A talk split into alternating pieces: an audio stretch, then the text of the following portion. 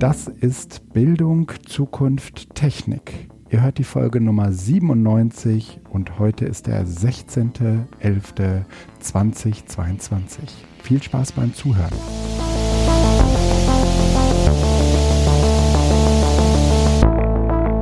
Ja, ich bin am Wochenende umgezogen. Ach, und? Äh, wohin?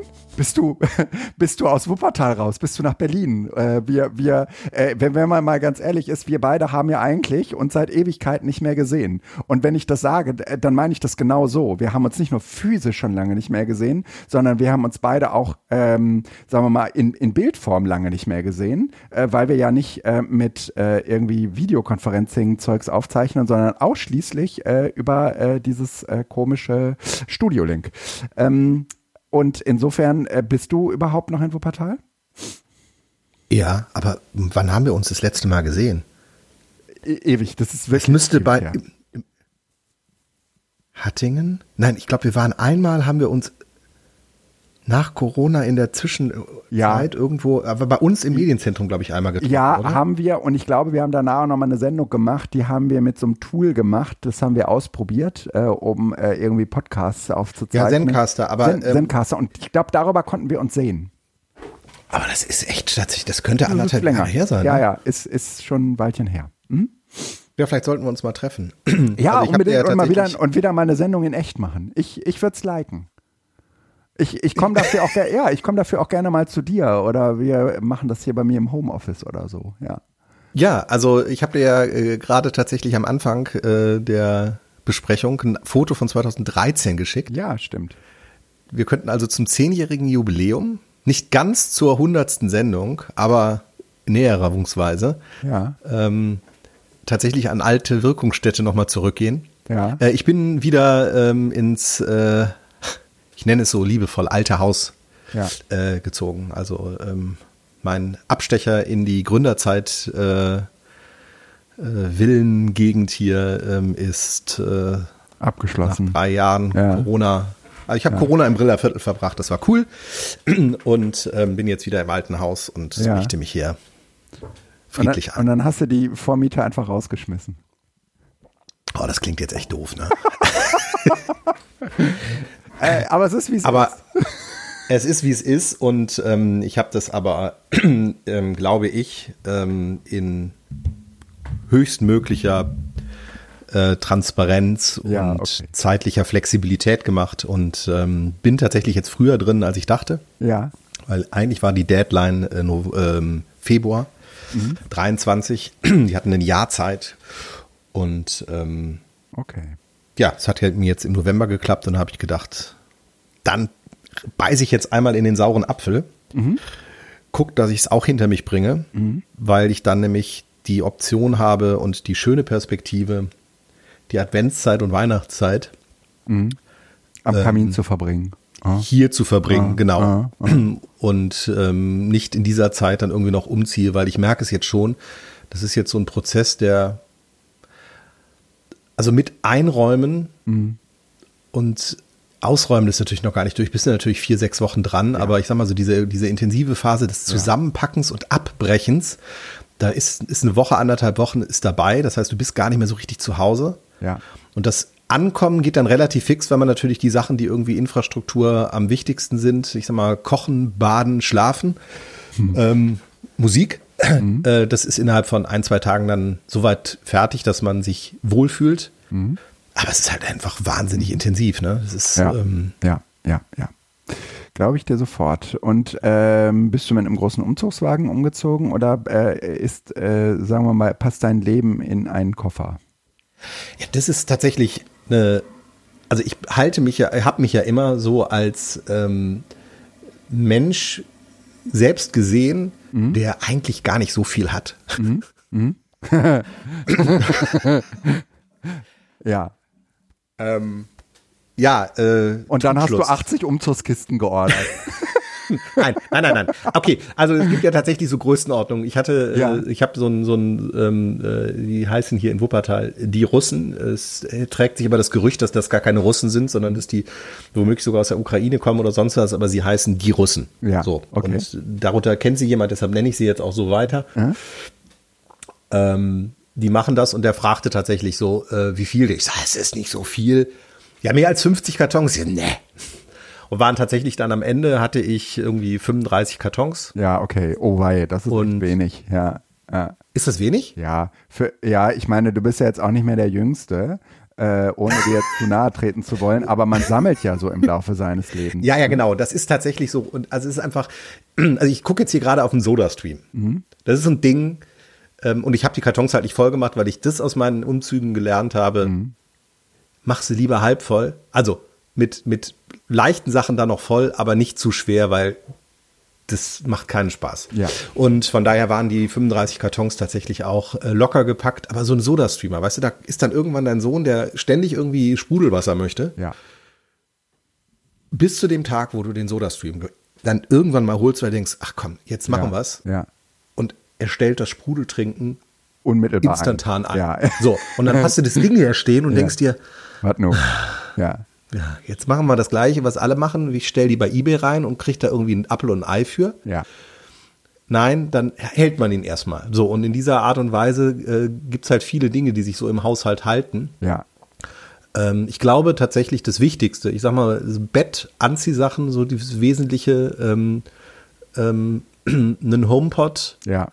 und meine Kaffeemaschine, die passen in ein Auto. Ja, dann bin ich überlebensfähig. So, und mein WLAN-Router, das war tatsächlich das Ja. erste, also der Ja. LTE-Router ist das erste, was ich hier aufgebaut Ich sag habe. mal so, du bist ja ein prädestinierter Camper, ne? Oh, oh, ähm, Genau, also eigentlich passt das eben alles in, Ja, in, in den Kofferraum rein. Aber dann gibt's halt hier noch eine Tasse und da noch eine Tasse und hier noch ein paar Sachen und hier gibt's noch ein Ja. Saunahandtuch und noch ein zweites, weil ein großes und dann wollte man noch mal das und das, das sind jetzt ja nur Beispiele. Ja, Irgendwann, also ich habe mir tatsächlich vorgenommen, ich so- sortiere jetzt erstmal so ein bisschen weg, damit ich Platz habe. Läuft soweit. Und wenn dann äh, Internetnetzwerk und äh, Beleuchtung und so weiter alles installiert sind, dann gehe ich tatsächlich auch mal durch. Also im Flur steht ein großer blauer Sack und ähm, da gehe ich doch zwischendurch mal vorbei und werfe was rein. Weil es hilft ja auch nicht. äh, ja, So, äh, okay. so viele Dinge, die rumliegen. okay. Was ich nicht wegwerfe, sind meine alten Macs. Also ich habe ja oben auf dem Ja, stimmt, du hast ein kleines, Speicher äh, noch irgendwo ja, ja. so ein kleines Museum.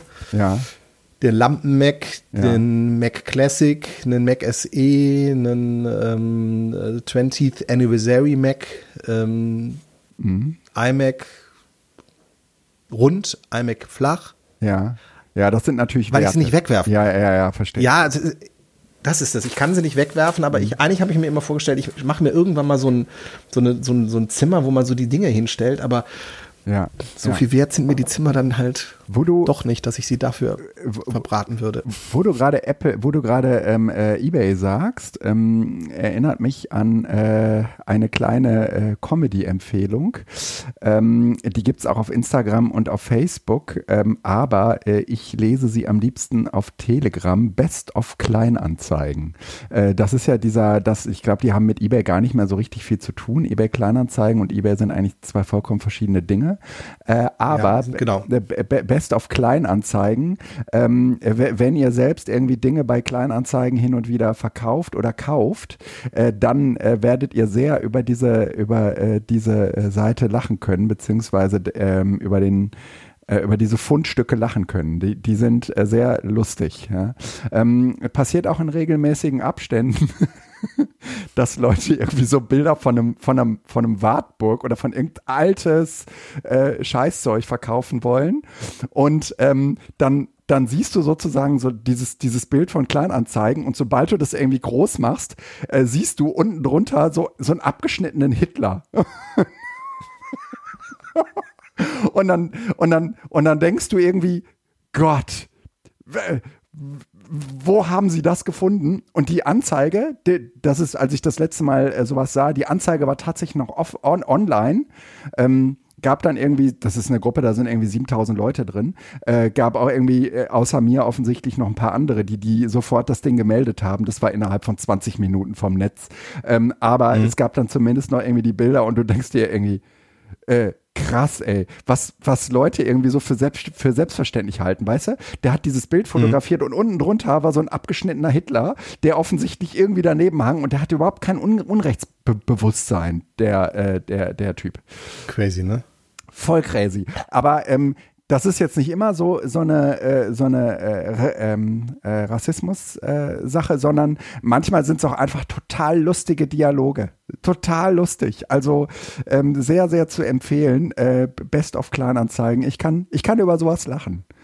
ähm, äh, ich kann über sowas lachen. Ja. Ähm, und yes. weil ich ja. ja. weil ich ja auf der Republika letzt, äh, dieses Jahr über El Hotzo gestolpert bin und alle irgendwie sagten, yes. wie, du kennst El Hotzo nicht? Hab ich irgendwie so gedacht, es ist total wichtig, dass man den Leuten zwischendurch auch mal sagt, was man gesehen haben muss. Ja. Und Best of Kleinanzeigen gehört bestimmt genauso dazu wie El Hotzo. Obwohl El Hotzo ehrlich gesagt deutlich politischer und auch deutlich niveauvoller ist als Best of Kleinanzeigen man muss halt boostern, ne? Ja. Ja. Also tatsächlich, ich meine, im Sinne von, man muss die Dinge, die gut sind, manchmal wirklich einfach weitersagen, ja, ja, weil das ja, ist äh, wichtig, äh, dass man nicht in dem, ja, der Annahme erliegt, dass ähm, alles rund um Boostern versus Retweeten machen wir äh, gleich. Das ist so ein kleiner Cliffhanger. Ja, ähm, vorher äh, gucken wir äh, vielleicht einmal kurz ähm, auf äh, das OER Camp. Mhm. Ähm, ich war ja da, du warst äh, nicht da, aber du warst in unser aller Herzen. Felix, weil äh, du bist ja sozusagen eigentlich so ein OERler der ersten Stunde. Zumindest hat dich Jöran als einen solchen bezeichnet. Äh, äh, nicht, nicht ohne auch zu sagen, dass Jöran definitiv auch einer der OERler äh, der ersten äh, Stunde war. Mhm. Also yeah. mit dem White, White Paper und so, ne? Also genau. Das, ähm, genau. Crazy. Ja, ja also voll crazy. Ja. Mhm. Also, es klingt so komisch crazy, aber es ist tatsächlich, wenn man sich das überlegt, was OER heute ist. Ja. Also ich meine, das OER-Camp ist ja immer noch eine Nische, aber das Thema OER ja. steht inzwischen in allen politischen Programmen drin. Ja. Das ist in Schule, äh, das ist in der Medienberatung äh, als, als Agenda mit drin, im Sinne von äh, nicht, dass das schon alle machen. Ja. Aber es ist eine Awareness da für, ähm, oder Sensibilität, bleiben wir da im Deutschen, eine Sensibilität da, dass es eigentlich eine gute Sache wäre und wir ja. wissen noch nicht genau, wie wir sie umsetzen, aber so. Und wir haben uns damals hingesetzt Joran und ich, wir haben ja zwei gemacht. Ja. Ähm, und das zweite war schon nicht mehr möglich. Aber das erste, wir haben uns echt hingesetzt und haben alle Akteure, die rund um diesem Thema OER und CC-Materialien arbeiten, mhm zusammengeschrieben mhm. und halt die die Implikationen äh, und äh, mhm. auf auf Bildung mhm. und äh, Schulsystem und so weiter zusammen. Das ist schon echt witzig. Ne? Das könnte man ja. heute überhaupt nicht mehr machen. Ja, und ich würde auch sagen, OER Atlas ist ja noch das, was es, es war so, ja war. schon, aber das kam danach und äh, das mhm. White Paper war sozusagen eigentlich der Aufschlag, der äh, sozusagen sich auch an die politischen Akteure richtete äh, um sozusagen äh, irgendwie die ähm, Handlungsoptionen offenzulegen und auch den Handlungsdruck äh, äh, zu erhöhen, äh, dass da was, äh, dass da was passieren muss. Ne? Und ja, mhm. heute ist es wirklich ähm, äh, eigentlich in aller Munde und trotzdem würde ich am Ende des Tages sagen, ähm, ja, es gibt jetzt irgendwie 13.000 Plattformen. Gestern bin ich erst noch über Twilio gestoßen äh, gestolpert. Ähm, äh, Mundo.schule äh, habe ich mir ähm, auf dem OER-Camp genauer angeschaut. Ähm, die kannte ich vorher auch nicht. Orca.nrw, das ist ja sozusagen eigentlich die OER-Umgebung oder die OER-Sammelstelle, äh, die Markus Daimann äh, ähm, äh, auch äh, ein Edufunk Kollege, ähm, die, die, machen das Feierabendbier, den, den Podcast. Ähm, mhm. Und Markus ist ja auch irgendwie schon seit Ewigkeiten dabei und der guckt sich das eher so von der wissenschaftlichen Seite aus an. Ähm, und äh, ja, die, diese ganzen Plattformen, die da jetzt mittlerweile am Start sind, denen äh, liegt natürlich zugrunde, dass sie auch Material brauchen. Und äh, auf mundo.de habe ich, äh, auf mundo.schule sind es, glaube ich, 57.000 Materialien, das musst du dir mal reinziehen ähm, äh, auf Twilio, das ist gar nicht irgendwie so schulorientiert, sondern ich würde sagen eher so wissenschaftsorientiert. Da ähm, hat man, glaube ich, unheimlich viel so aus den äh, Universitäten abgegriffen. Ähm, aus dem beruflichen ähm, Bildungsbereich fehlt aus meiner Sicht noch relativ viel. Die haben, glaube ich, aber ganz andere Konkurrenzen, denen sie ausgesetzt sind. Berufliche Bildung ist häufig ja auch äh, keine, äh, keine Bildung, die sozusagen für alle zugänglich ist, sondern äh, wo, wo Leute in der Regel auch, ähm, also wo es so sagen wir eine andere Ökonomie hinterhängt. Ne? Und dann mhm. ist das mit OER ähm, häufig auch äh, ähm, nicht so einfach. Ähm, der, der ähm, Michael Kerres ähm, hatte dazu mhm. ähm, häufiger mal was gemacht. Also dieser, dieser, dieser ähm, diese Schnittstelle zwischen Ökonomie auf der einen Seite oder ökonomischen System auf der einen Seite und da gibt es sozusagen unterschiedliche im Bildungsbereich und auf der anderen Seite äh, dann eben auch dieser OER-Bewegung. Und äh, das ist, sagen wir mal, auch bei uns im gewerkschaftlichen Bereich äh, äh, eher so, äh, dass es, ähm, sagen wir mal, bei den Betriebsrats- oder Personalratsseminaren natürlich äh, so ist, dass es da auch eine privatwirtschaftliche Konkurrenz gibt und dass man da ungern, äh, sagen wir mal, die entwickelten Materialien hin und her äh, tauscht. Ne? Ähm, aber äh, das nimmt so, bringt Problem, was überall ist. Ne? Genau, das bringt sozusagen die Ökonomie mit sich. Das ist ein ähnliches, ein ähnlich gelagerter Fall wie in der beruflichen Bildung. Ne? Ähm, äh, und und da, da wird wird sich das aus meiner Sicht dann, äh, wird, wird, äh, gibt es keine Motivation, dass sich so etwas durchsetzt. Im, im Schulbereich, ja, ist es äh, aus meiner Sicht etwas ganz anderes und im universitären Bereich vermutlich hin und wieder auch. Aber da gibt es aus meiner Sicht auch oder meiner Beobachtung nach auch viele Konkurrenzen und man muss sich dann immer das Material genauer ähm, anschauen und ja, auf jeden Fall diese, dieses OER-Camp ähm, das ist ja, würde ich mal sagen, relativ äh, kurzfristig aus der Taufe gehoben worden. Also, also ich ähm, meine mich zu erinnern, dass der, dass der Zuwendungsbescheid auch erst so drei Monate vor Durchführung des Camps kam. Ach du Scheiße. Das genau. Ja auch. Und, und, und äh, dann äh, ist das sozusagen aus dem Boden gestampft worden. Und da würde ich schon sagen, ähm, wenn also wenn, wenn äh, die äh, Menschen, die das jetzt organisiert haben rund um J und K, äh, nicht vorher schon ein Konzept in der Tasche gehabt hätten, wäre das, glaube ich, so nicht möglich gewesen. Und ähm, ich Wie viele Leute waren denn da? Ähm, warte mal, wie war das? Ich glaube äh, 150 Präsenz, 150 oh. online. Auf, wow, auf, auf, wow, ne, wow, ne? Ähm, Alles klar. Also ich hätte jetzt tatsächlich, hättest du mich gefragt, hätte ich wahrscheinlich so mit 70, nee, nee, nee. 80 vielleicht gerechnet, weil es halt doch irgendwo Nische ist, aber wenn dann 150 genau. plus X, also über, ich sag mal, wirklich aktiv dabei, über hm. 200 Leute aktiv hm. dabei waren, dann ist ja, das ja, ja. schon ein Ja, ja. Da, da, da, kam, da, da kam es auf jeden Fall hin. Ähm, und äh, es waren im Prinzip drei äh, Tage, Montag, Dienstag, ähm, Mittwoch ähm, die auch alle drei sehr unterschiedliche Ausrichtungen hatten. Also am Montag ging's, äh, war es Workshop-orientiert. Mhm. ähm, da konnte man sozusagen irgendwie so, äh, äh, was waren das, so anderthalbstündige Workshops waren das jeweils, ähm, waren so zwei Slots. Man konnte in jedem Slot jeweils einen Workshop sich aussuchen. Die waren aber, sagen wir mal, fest vorgegeben. Äh, dann äh, gab es den ähm, OER-Camp-Teil, also den Barcamp-Teil. Das war sozusagen der gesamte Dienstag. Das war im Prinzip Barcamp. Und mhm. der gesamte Mittwoch war, ich würde mal im weitesten Sinne des Wortes sagen, war so Arbeitsgruppenphase. Also da haben wir uns dieses OER, ähm, wie heißt es, diese, dieses, diese Richtlinie, ähm, also vom, vom BMBF genau diese diese die wie, wie heißt das ist die heißt nicht Richtlinie ähm, ähm, äh, äh, auf ihr Strategiepapier heißt es glaube ich so ja. ne? ähm, auf jeden Fall dieses BMBF Strategiepapier ähm, das ist dort sagen wir mal in unterschiedlichen Fokusgruppen ähm, sagen wir mal bearbeitet worden ähm, dann sind da sozusagen Empfehlungen gemacht worden. Das war ja ein lernendes ähm, Strategiepapier und war sozusagen darauf ausgerichtet, dass äh, es darauf wartet, dass von außen jetzt ähm, auf diese ähm, Empfehlung, auf dieses Papier, dass es da sozusagen Reaktionen gab und die wurden jetzt in diesen Kleingruppen bearbeitet zu den mhm. unterschiedlichen Themen. Ähm, und insofern war das schon irgendwie auch ähm, konzeptionell schon äh, relativ komplex, weil es halt irgendwie drei Tage mit wirklich drei sehr, sehr, sehr unterschiedlichen Zugänglichkeiten war. Ne? Und ähm, ich ähm, hatte mich ja vor allen Dingen. Ich hab das, das ist ja eigentlich jetzt mal als, als Barcamper, sage ich ja, ihr, es ist doch vollkommen bescheuert, das geht doch gar nicht. Das ja. ist ja kein Barcamp, das ist Nein. ja im Grunde genommen eine kuratierte Veranstaltung. Äh, ist das so? Ja, oder ist, würde ich, würd trägt das schon durch? Äh, würde ich schon sagen, weil streng genommen war das OER-Camp hat im Prinzip nur am Dienstag stattgefunden. Ne?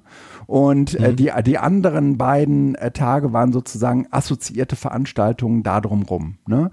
Mhm. Und aus meiner Sicht äh, war das dann am Ende irgendwie so, man hat das ganze OER-Camp genannt, obwohl streng genommen eigentlich nur der Dienstag eigentlich der Barcamp-Tag war. Ne? Mhm. Also der Camp äh, Tag war. Ähm, und äh, ich ich war ja äh, im engeren Sinne jetzt eigentlich für die äh, für dieses Hybrid-Buddy-System zuständig. Mhm. Und das fing im Prinzip auch schon eine Woche vorher an, dass ich irgendwie mit Jöran ähm, für die äh, äh, OER-Camp Teilnehmenden äh, so eine Infoveranstaltung über das Hybridsystem gemacht habe. Da gab es dann irgendwie parallel auch eine äh, Telegram-Gruppe zu, in der sich alle Leute, die ähm, als Hybrid-Buddies im weitesten Sinne zur Verfügung standen, ähm, sich äh, zusammenfanden. Und wir hatten, da können wir jetzt nur auf die letzte Sendung verweisen, äh, schon erklärt, wie das grundsätzlich funktioniert.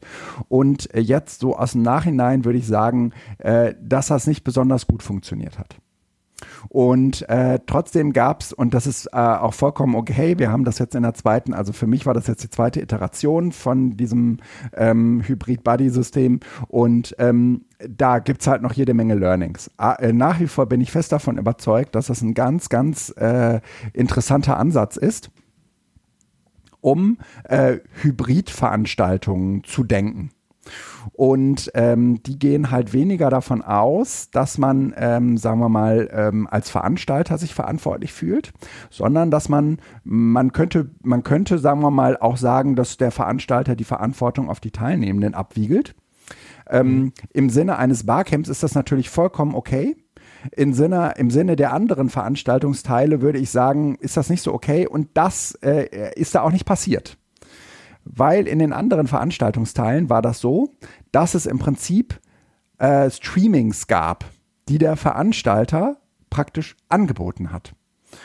Und nur an dem Dienstag war das im engeren Sinne eigentlich dieses 1 zu 1 Buddy-System äh, in seiner, in, in, in, seiner, äh, in, in seiner Form.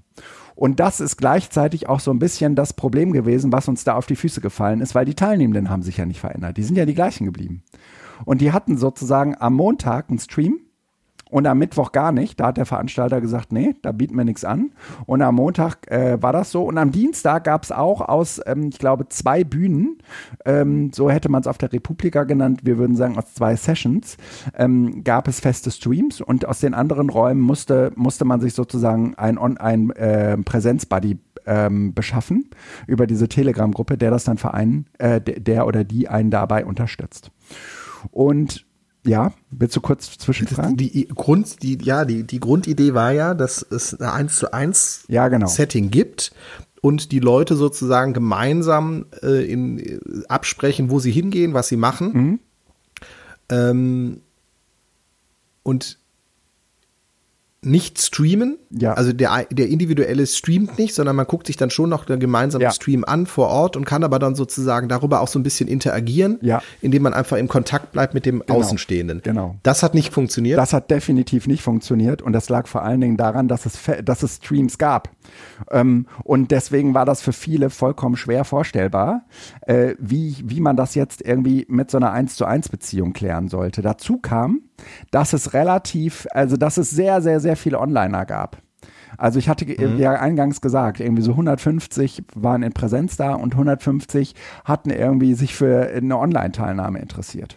Und in mhm. diesem äh, Konzept, ja, kannst du, äh, funktioniert das Hybrid-Buddy-Konzept nicht mehr. Bei der Edonautica, da hatte ich ja äh, auch vor einigen Podcasts drüber erzählt, äh, war das so, das war im Prinzip eine Präsenzveranstaltung. Und dann gab es einige, die haben aus welchen Gründen auch immer nicht in Präsenz teilnehmen können. Und ähm, da gab es aber vorher nicht die Option, dass man auch online teilnehmen konnte, sondern die, äh, da, die, die Idee ist da sozusagen mehr oder weniger on the fly entstanden und da haben man gesagt, okay, ähm, dann, ma, dann versuchen wir das mit dem Buddy, äh, mit dem Buddy-Konzept und da hat das ehrlich gesagt deutlich besser funktioniert.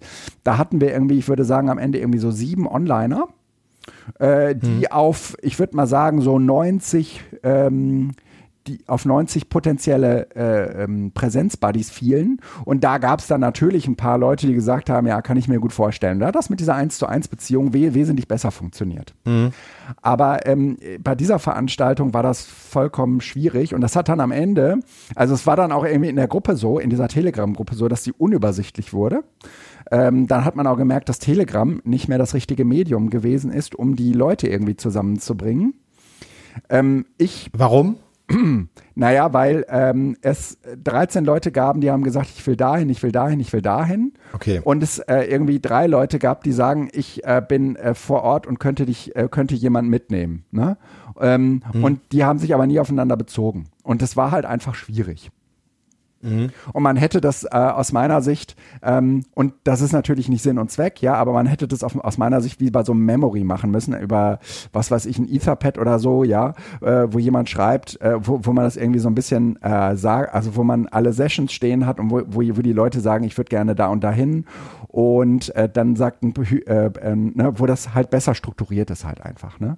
Mhm. Und das, das, weil das eben nicht funktioniert hat, hat es hat aber irgendwas dann doch funktioniert, nämlich, dass, on, dass vor allen Dingen die Präsenz-Buddies mehr als einen Online-Buddy mitgenommen haben. Häufig haben die praktisch einen eigenen Stream zur Verfügung gestellt. Ja? Ah, okay. Ähm, mhm. Und das war natürlich überhaupt nicht äh, Teil des Konzepts, aber ähm, wie das dann immer so ist. Es, eine Sache ist, wie du das so, so, theoretisch überlegst und das andere ist, wie kriegst du das am Ende irgendwie so hin, dass äh, also wie wird es dann gelebt? Ne?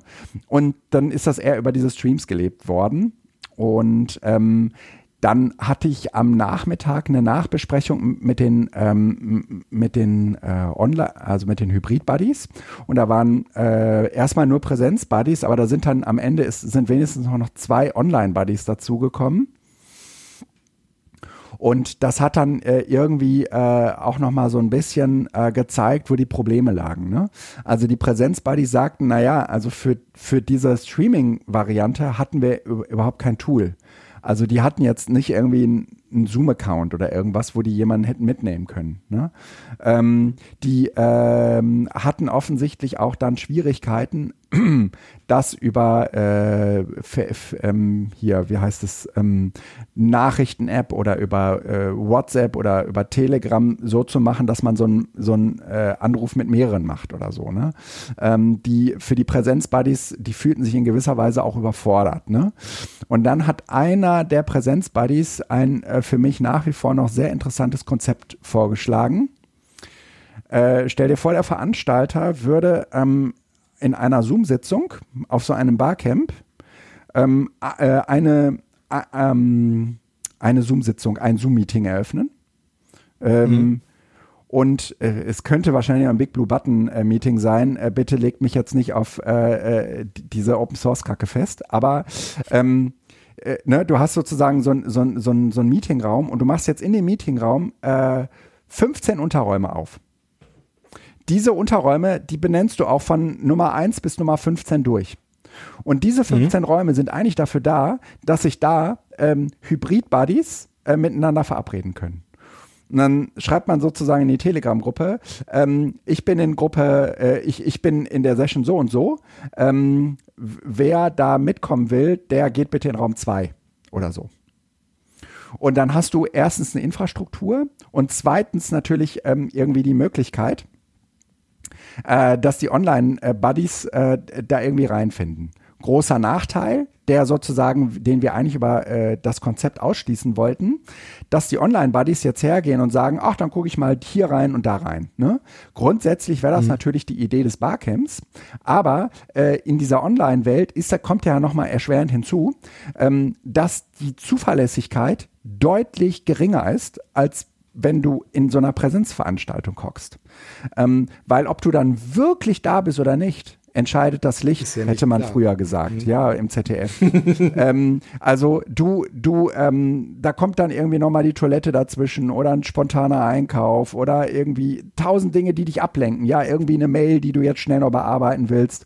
Und diese Unzuverlässigkeiten, ähm, die würde man natürlich kompensieren über ähm, dieses äh, Zoom-Projekt, aber es hätte halt nicht mehr diese eins zu eins Beziehung, ja, ähm, weil die Verantwortung sozusagen auch entnommen wird aus der Gruppe und man sie sozusagen eigentlich wieder äh, auf so eine technische Ebene äh, reproduziert. Mhm. Und ähm, das war ja gar nicht die Idee. Und äh, diese Reinkultur, so wie ich sie beim, äh, bei der Inonautica erlebt habe, das wäre aus meiner Sicht irgendwie auch das, äh, wo ich sagen würde, da funktioniert äh, das Hybrid-Buddy-Konzept gut. Das wäre jetzt sozusagen meine Zusammenfassung. Und ähm, das bedeutet eben auch, eigentlich funktioniert äh, dieses Hybrid-Buddy-Konzept dann gut, wenn du eine Präsenzveranstaltung machst und Einzelne melden sich jetzt ab und sagen, ah, scheiße, ich schaffe es doch nicht. Und denen bietet man jetzt an und sagt, aber okay, wenn du es äh, wenn du es nicht schaffst, dann ist vielleicht für dich das Hybrid-Body-Konzept interessant. Aber eigentlich gibt es das gar nicht. Man kommuniziert es gar nicht, weißt du? Nur dann funktioniert es gut. War denn, also, äh, war ja, ist ja prognostizierbar gewesen. Ne? Also im Sinne von, du hast auf der einen ja. Seite eine Präsenz, ja. Verbindlichkeit, eine Verpflichtung ähm, und auf der anderen Seite eine Beliebigkeit und ja. äh, Flexibilität. Ja. Und das matcht nie, wenn die einen von den anderen abhängig sind. Mhm. Weil, wenn du sie fragst, sagen die, die in Präsenz sind, ach, ist mir egal, muss ich ja nicht. Mhm. Und die, die draußen sind, sagen, oh ja, cool, könnte ich ja machen. Und das reicht halt in dieser verbindlichen Zusage. Absolut. Ähm, von daher ein klassisches pädagogisches Problem, was man aber trotzdem immer wieder probieren sollte, weil eigentlich ist die Idee dahinter eben eine, die ehrenvoll und eben auch selbstbestimmt und äh, auf Engagement und Initiative beruht. Ja. Aber ähm, je nachdem, wie man es kommuniziert hat, hätte es ja sein können, und das ist jetzt die Frage, ähm, dass äh, die, die von außen kamen, das nicht nur als Beliebigkeit gesehen haben, sondern eine gewisse Erwartungshaltung hatten. Mhm. Im Sinne von, äh, wir erwarten das jetzt und sind enttäuscht, weil es nicht kommt. Ja, und natürlich gab es diese Erwartungshaltung. Das der Fall? Ja, klar, natürlich ja, gab es okay. diese Erwartungshaltung. Allein schon, weil ja auch während des Barcamps selbst es äh, Streams gab von einigen, äh, mhm. von einigen Sessions. Ne? Ähm, und äh, dann wurde unterschieden zwischen äh, hoher Aktivität und eben geringer Aktivität. Wenn du eine hohe Online-Aktivität, als, als Onliner eine hohe Aktivität äh, machen wolltest, dann warst du eher sozusagen für dieses Buddy-Konzept geeignet.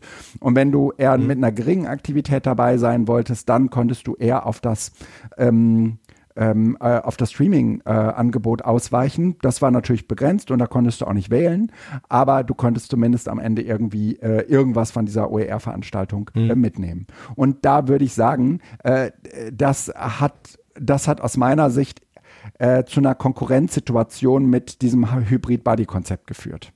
Mhm. Im Nachhinein, in, in meiner Wahrnehmung so. Ne? Frust? Nee, gar nicht.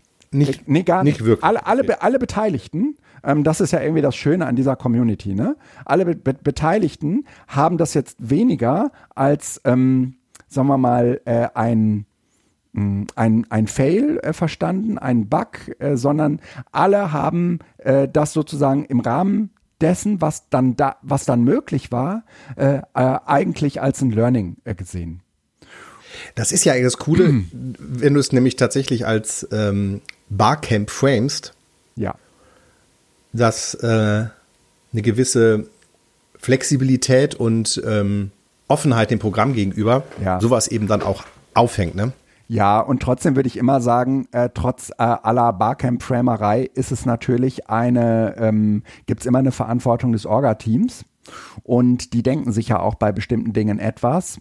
Und äh, trotzdem würde ich in diesem Fall schon äh, sagen, ich ver, ähm, ich ich, ich würde sagen, wir haben relativ viel gelernt über Hybrid Buddy und wofür es, wann es gut funktioniert und wann es nicht so gut funktioniert. Und äh, wenn man das Konzept so liest, dann würde man jetzt erstmal annehmen, das funktioniert eigentlich immer total geil, weil diese Zweierbeziehung mhm. und die Verantwortung, die man da irgendwie füreinander übernimmt, wie wunderbar ist das denn? aber mhm. ähm, es funktioniert halt, es skaliert halt nicht. Ne? Äh, und das ist, das ist, äh, das ist irgendwie wichtig zu wissen. Ne? Mm. Und oder wenn es skalieren soll, dann muss man eventuell am Ende doch diese, diese von dieser One-to-One-Nummer ähm, äh, Abstand nehmen und es äh, so ein bisschen stärker in diese Richtung entwickeln, wie ich das gerade über diese Meetingräume gesagt habe. Ne? Dann funktioniert es, glaube ich, auch gut. Nehmt ihr das mit? Also ist das jetzt was, was erst, ah, nee, ihr habt das ja eben Ja, auch, also auch tatsächlich gehabt, ne? nehmen genau, wir das genau. mit. Also ich eigentlich hatte, funktioniert es ja, ja. Ich, ich, ich hatte jetzt, äh, die IG Metall hatte vorletzte Woche, glaube ich, so eine oder letzte Woche ähm, war, war, hatten wir die Themenwoche Bildung digital. Das war so eine metallinterne Veranstaltung für die äh, externen äh, und ehrenamtlichen ReferentInnen. Und ähm, Nele äh, äh, Hirsch und ich, ähm, wir haben äh, da das Buddy-Konzept nochmal äh, vorgestellt. Und äh, ähm, es haben irgendwie 70 Leute insgesamt an der Themenwoche teilgenommen. Allein in meiner Session von Nele und mir waren an dem, mhm. waren letzten Freitag äh, morgen äh, 30 davon. Also das fällt sozusagen auf ein sehr, sehr hohes Interesse. Und ähm, in der Abschlussveranstaltung zu dieser Themenwoche haben sehr, sehr, sehr viele Leute gesagt, äh, was ich mitnehme, ist das Hybrid-Buddy-Konzept. Und äh, ich, ich glaube schon, dass es total attraktiv ist, über so etwas nachzudenken, wenn man selbst größere oder kleinere Veranstaltungen anbietet. Ja, vor allen Dingen, weil wir ja mit dieser äh, Corona-Geschichte eine Situation hatten, wo einfach, oder auch heute ja immer noch haben, dass äh, einfach Leute ähm, krank zu Hause sind. Ja. Und trotzdem ja eigentlich ja. arbeitsfähig sind. Ja. Ähm, und dass eben wir auch gelernt haben, dass äh, Präsenz wertvoll ist, aber eben nicht alles ist. Ja, genau. Und, und wie oft, ja, ja habe ich irgendwie Veranstaltungen, auch so Meetings, ja, wo, wo ich von mir aus irgendwie sage, äh, nee, das möchte ich keinem irgendwie zumuten, mich da irgendwie jetzt zuzuschalten. Ich fahre für hm. diese Veranstaltung lieber dahin und sei es auch nur für eine Stunde, ähm, ist mir der Austausch irgendwie mit den Kollegen, den man da zusammen hat, wichtig. Aber wie oft, hm. ja, ähm, habe ich oder auch andere Leute sind in einer Situation, wo das eben nicht möglich ist und wo wir jetzt aber durch Corona wissen, dass man so eine Zuschaltung einfach ermöglichen könnte. Ne? Und ja. äh, ähm, es gibt bei uns äh, im Haus im Prinzip äh, wenig Veranstaltungen, wo wir nicht auch noch parallel ein einen Zoom-Link äh, zuschicken. Ne? Ähm, ja, einfach weil es einfach genau. sich so eingebürgert Gen hat. Ne? Genau. Ne? Mhm. Und wir fangen damit natürlich gerade irgendwie bei solchen größeren Besprechungen auch die Leute ein, die nicht kommen könnten, weil sie eigentlich eine Veranstaltung im Hotel haben und dafür nicht zwei Stunden schnell nach, nach Sprockhövel fahren. Ne? Ähm, mhm. und, äh, äh und die waren halt vorher nicht dabei und die bringen sich halt jetzt mit ein. Ne? Ähm, mhm. das, das ist schon Erweitert einfach den. Ja, ein großer Zugewinn. Also es demokratisiert auch anders, ja, weil ähm, ähm, selbst wenn sie, wenn sie sich da nicht einbringen, haben sie es zumindest mitbekommen. Und das ist was anderes, als wenn ich nachher das Protokoll lese, was die wenigsten ja tun. Ne? Ja, ja. ja das, das, weiß ich ja von mir selbst. Da brauche ich jetzt gar nicht irgendwie äh, anklagend auf andere gucken, sondern das, das mache ich an mir selbst fest. Ja, wenn ich bei einer mhm. äh, Sitzung nicht dabei war und äh, dann äh, wird das Protokoll rumgeschickt, dann gucke ich in den seltensten Fällen da rein. Ja? Ja, ja, ja, es kommt, ja, kommt immer drauf an. Mhm. Also ähm, gibt diese Protokolle, wo man auf jeden Fall mhm. äh, reinguckt, weil äh, man wissen möchte, was, was wurde denn jetzt wirklich genau. besprochen? Ja. Ähm, äh, aber äh, nein, insgesamt sind Protokolle nicht äh, das äh, verbindliche. Also ich meine, guck dir die Session-Dokus an. Ja. Ne, wie wichtig die sind. Ja. Eigentlich irgendwie. Ja. Ja, genau, total. Aber ja. ne, irgendwo sagt jeder, wie ja. wichtig die sind. Aber nutzen tut's halt. Naja, ne, so. also äh, äh, weißt du, wann ich sie nutze? Ähm, wenn ich äh, nach etwas suche und irgendwie denke, Mensch, das hast, das, da haben wir im OER-Camp drüber gesprochen. Und äh, dann suche ich mir genau diese Session raus und finde ver vermutlich auch den Link äh, äh, dazu.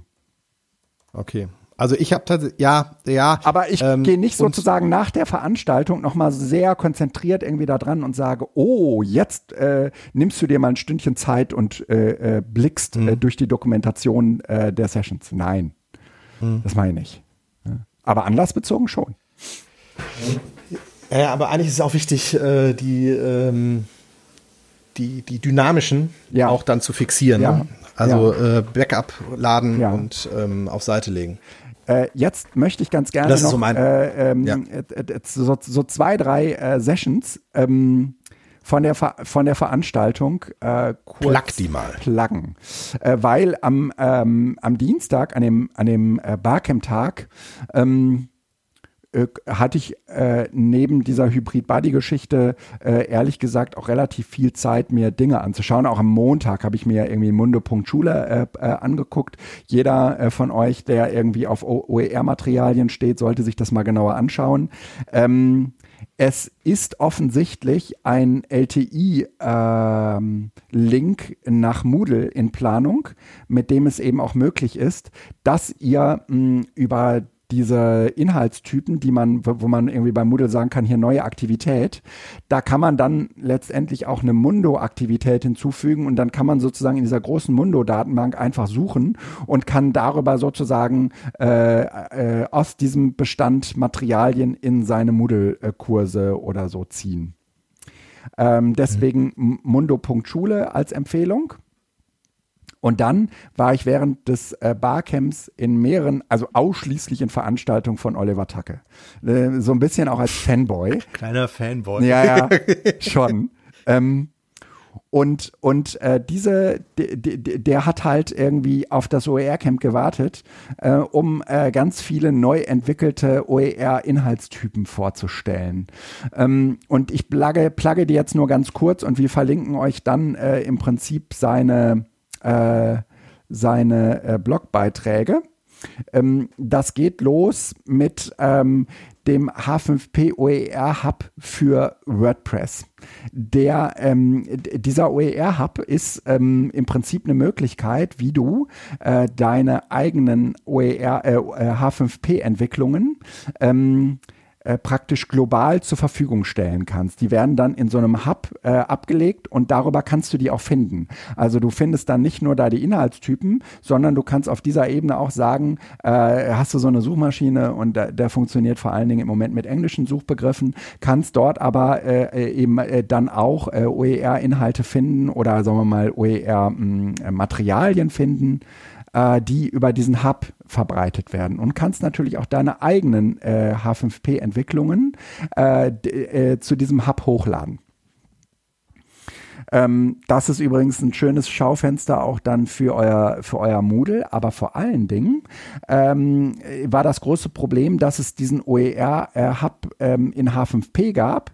Für Moodle auch schon, äh, hat er auch schon funktioniert, aber für WordPress noch nicht. Weil H5P kann man sich ja als Plugin auch in, in WordPress reinmachen und äh, der, der ähm, äh, Oliver, der hat's gecodet und jetzt muss das im Prinzip nur noch von den, von den ähm, äh, H5P-Entwicklern ge äh, gelauncht werden in dieses offizielle äh, Plugin, in dieses H5P WordPress-Plugin rein. Und dann könnte man diesen OER-Hub auch nutzen. Aber der, der äh, Oliver hat es fertig gemacht. Und man kann offensichtlich ähm, das Ding auch bei ihm auf der Webseite schon runterladen. Wir äh, werden das verlinken. Dann. Äh, okay, also ja, das suchst du gleich raus, ne? Genau, das, das, das, das suche such ich raus, genau. Äh, dann hat ähm, Oliver ähm, einen ganz einfachen äh, H5P-Typ entwickelt, der heißt Timer. Äh, damit ähm, und, und ein weiterer, der sehr eng damit verwandt ist, der heißt Stopwatch. Ähm, damit kann man im Prinzip so ein kleines H5P-Element bauen, der sozusagen einen Timer runterzählt. Mm, und das kann man zum Beispiel benutzen, wenn man auf der Webseite die eigene Veranstaltung ankündigen will, die in 13 Tagen fünf Stunden Stunden und 13 Minuten beginnt. Ähm, die, das kann man aber zum Beispiel auch benutzen für so Abgabegeschichten in, in, in Moodle, ne? wo, wo, die, äh, wo, wo man sozusagen irgendwie so einen Timer hat, der den SchülerInnen irgendwie deutlich macht, okay, bis dahin, dahin müsst ihr abgegeben haben. Mhm. Ähm, umgekehrt kann man dieses Stopwatch-Ding, glaube ich, äh, auch ganz gut äh, nutzen, ähm, um irgendwelche, bei irgendwelchen Online-Veranstaltungen äh, irgendwelche Teams in so, einem Wett, in so einem Wettbewerb gegeneinander antreten zu lassen. Äh, dann äh, gibt es einen weiteren Inhaltstyp, den er entwickelt hat. Äh, der heißt äh, Tabs. Tabs ist ein äh, Inhaltstyp, der im, im Prinzip äh, so eine Sammelstelle ist. Also man kann ja in, in H5P jetzt mehrere ähm, Inhalte, äh, sagen wir mal, in, miteinander aggregieren und das konnte man äh, bisher äh, praktisch ähm, nur äh, vertikal machen. Ähm, und jetzt kann man das über Tabs eben auch horizontal machen, so wie man, also wie man das so Karteireiter kennt, ne? dass man so unterschiedliche Themen in diesen Tabs ablegt und dahinter können jetzt alle möglichen Inhalte liegen, also Memories, äh, Präsentationen, interaktive Videos oder, oder so etwas. Ähm, ein äh, weiterer äh, Inhaltstyp, den er entwickelt hat, ähm, der heißt Portfolio. Portfolio ist deswegen so interessant, weil er im Prinzip ähm, äh, ermöglicht, dass man zu einem Themenfeld, es ist so ein bisschen wie das Interactive Book, aber es ist sozusagen so ein bisschen erweitert, weil man damit sozusagen auch sehr schön so, äh, also wesentlich mehr Interaktives äh, äh, machen kann. Ähm, man äh, kann irgendwie mit so einer Menüleiste arbeiten. Innerhalb dieser Menüleiste kann man jetzt auch mit äh, Unter- und Unter- äh, und Unter-Untermenüs arbeiten. Ähm, man, man hat so eine Hotspot-Navigation, mit der man äh, sozusagen innerhalb von, also innerhalb eines Bildes äh, praktisch navigieren kann. Dann spricht es sozusagen zu anderen Stellen äh, in, in meinem Portfolio. Und Portfolio ist letztendlich ein Arrangement von ganz, ganz vielen unterschiedlichen H5P-Inhalten, die ich jetzt auf unterschiedliche Art und Weise zugänglich machen kann. Ähm, hat Mich erinnert das Ganze jetzt irgendwie an Mahara. Das ist ja auch so ein, äh, mhm. Aber ist natürlich nicht so dynamisch wahrscheinlich. Ne? Nicht das so dynamisch der, der und ich glaube Punkt, auch nicht so schön. Ähm, äh, nachnutzbar. Ah, hier ne? sagt ja auch, mhm. ähm, auf, in seinem Blogartikel ja. verweist er auf Mahara. Ja, genau. alles klar. Es ist mhm. aber auch nicht so schick nachnutzbar. Also dadurch, dass ich jetzt mhm. Portfolios natürlich irgendwie auch veröffentlichen, also über diesen äh, Global Hub veröffentlichen kann, kann ich das natürlich sehr, sehr einfach erstens innerhalb meines eigenen Moodles, aber auch über Moodle, andere Moodles hinweg mit andere, an anderen Menschen zur Verfügung stellen ne, anderen organisationellen Einheiten zur Verfügung stellen. Ähm, und äh, diesen H5P-Typ Typ bekommt man letztendlich äh, relativ einfach in sein eigenes Moodle. Äh, da gibt's ähm, im Prinzip die Möglichkeit, dass man äh, über die Site Administration in, im, im Moodle äh, neue Bibliothekstypen anlegt, äh, neue Bibliotheken anlegt und dann kann man dort den hier bei ihm im Blog herunterladbaren ähm, Typen, den kann man dann äh, in seinem eigenen Moodle hochladen und dann werden im Prinzip alle Bibliotheken, die fehlen, automatisiert nachgeladen und danach hat man sozusagen einen neuen Content-Typ, der da heißt Portfolio und das kann man bei äh, Timer und, und Stopwatch im Prinzip ähnlich machen. Sag mal, ähm, dass du eine gewisse Affinität für Otaka hast, äh, hast du ja eben schon gesagt. Ja. Ähm, aber wo nutzt du das? Ich dachte, ihr habt einen, einen Office 365 oder machst du das nee, für deine haben, wir Veranstaltungen? Haben ja, wir haben ja Moodle. Moodle. Nee, wir haben ja Moodle äh, in der Organ Organisation zweit eingeführt. Und, ähm, Ach so, als, als Lernplattform als sozusagen Lernplattform. für die Seminare. Ja, genau. Ja, alles klar. Genau. Das war jetzt gerade Und, und, und, und dafür nutze ich das total viel. Ja, und dafür habe ich mich ehrlich gesagt auch in den letzten Wochen und Monaten echt relativ tief in äh, Moodle reingeschraubt. Ne? Ähm, okay. Da, da könnten wir eine gesonderte Episode zu machen. Aber der letzte und wirklich großartige Inhaltstyp ähm, von äh, Oliver Tacke ist ähm, einer, der heißt Transkript. Äh, Transkript funktioniert so, ähm, wie man das vielleicht von, wenn ihr bei, bei uns auf der Webseite wart, wenn man da irgendwie äh, den Player anschaltet, dann, äh, dann könnt ihr sozusagen mitlesen, was wir sagen. Ähm, das läuft über so eine Transkriptionsfunktion, die bei uns in den Player integriert ist. Und genau diese ähm, äh, Player-Transkriptsfunktion, die hat äh, Oliver Tacke in H5P integriert. Also du kannst dir jetzt im Prinzip einen Player mit Transkript bauen, der liest sozusagen ein schon fertiges VTT ein. VTT ist sozusagen diese Transkriptdatei. Die muss man irgendwo anders machen. Das macht man nicht in, in H5P. Ähm, aber mhm. ähm, der hat hier in seinem Blog auch erklärt, wie man das machen kann. Man kann das theoretisch, wenn man eine, ein YouTube, ähm, äh, ein YouTube-Channel hat, dann kann man darüber irgendwie dieses äh, VTT erzeugen und es dann äh, hier relativ einfach einbinden. Und es gibt dann neben dieser Transkriptsfunktion auch eine Möglichkeit, dass man die relativ einfach über übersetzen kann. Ähm, weil es offensichtlich eine Bibliothek in, in äh, H5P gibt, die diese, die diese ähm, äh, Übersetzung ermöglicht. Und damit kann man das dann natürlich ähm, viel einfacher eben auch niederschwellig anderen Benutzergruppen zu, zugänglich machen. Entweder Menschen, die äh, nicht hören können oder aber auch Menschen, die eine bestimmte Sprache nicht verstehen. Äh, und das kann man über diesen äh, Inhaltstyp sehr schön automatisieren. Eigentlich müssten wir dafür. Also ohne diese Facebook-Engine, die du ja mal genau. hier auch äh, genannt hattest, sondern ja. nochmal wieder was eigenes. Es wäre nochmal was eigenes. Man kann auch diese, diese, diese Facebook-Umgebung nehmen. Ähm, äh, aber die äh, ist ja bei uns integriert in Auphonic und äh, Auphonic ähm, zappt mhm. dann sozusagen diese AI von, von Facebook an, um diese Spracherkennung durchzuführen. Ne? Ähm, aber äh, das, diese ganzen Dinge hat er praktisch äh, nacheinander in äh, dem äh, in der Session vorgestellt und mich hat es mhm. echt geflasht und ähm, äh, auch echt ähm, irgendwie sehr getragen. Da sind viele, viele richtig tolle Sachen bei, äh, die wir, äh, die ich persönlich auch total gut gebrauchen kann, ne?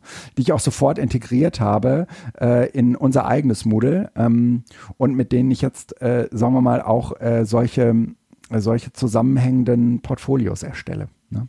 Ja. Ähm, Sehr cool. Genau. Das sind aus das sind alle, das sind alle, eigentlich alle Dinge, die ich erzählen wollte vom OER-Camp.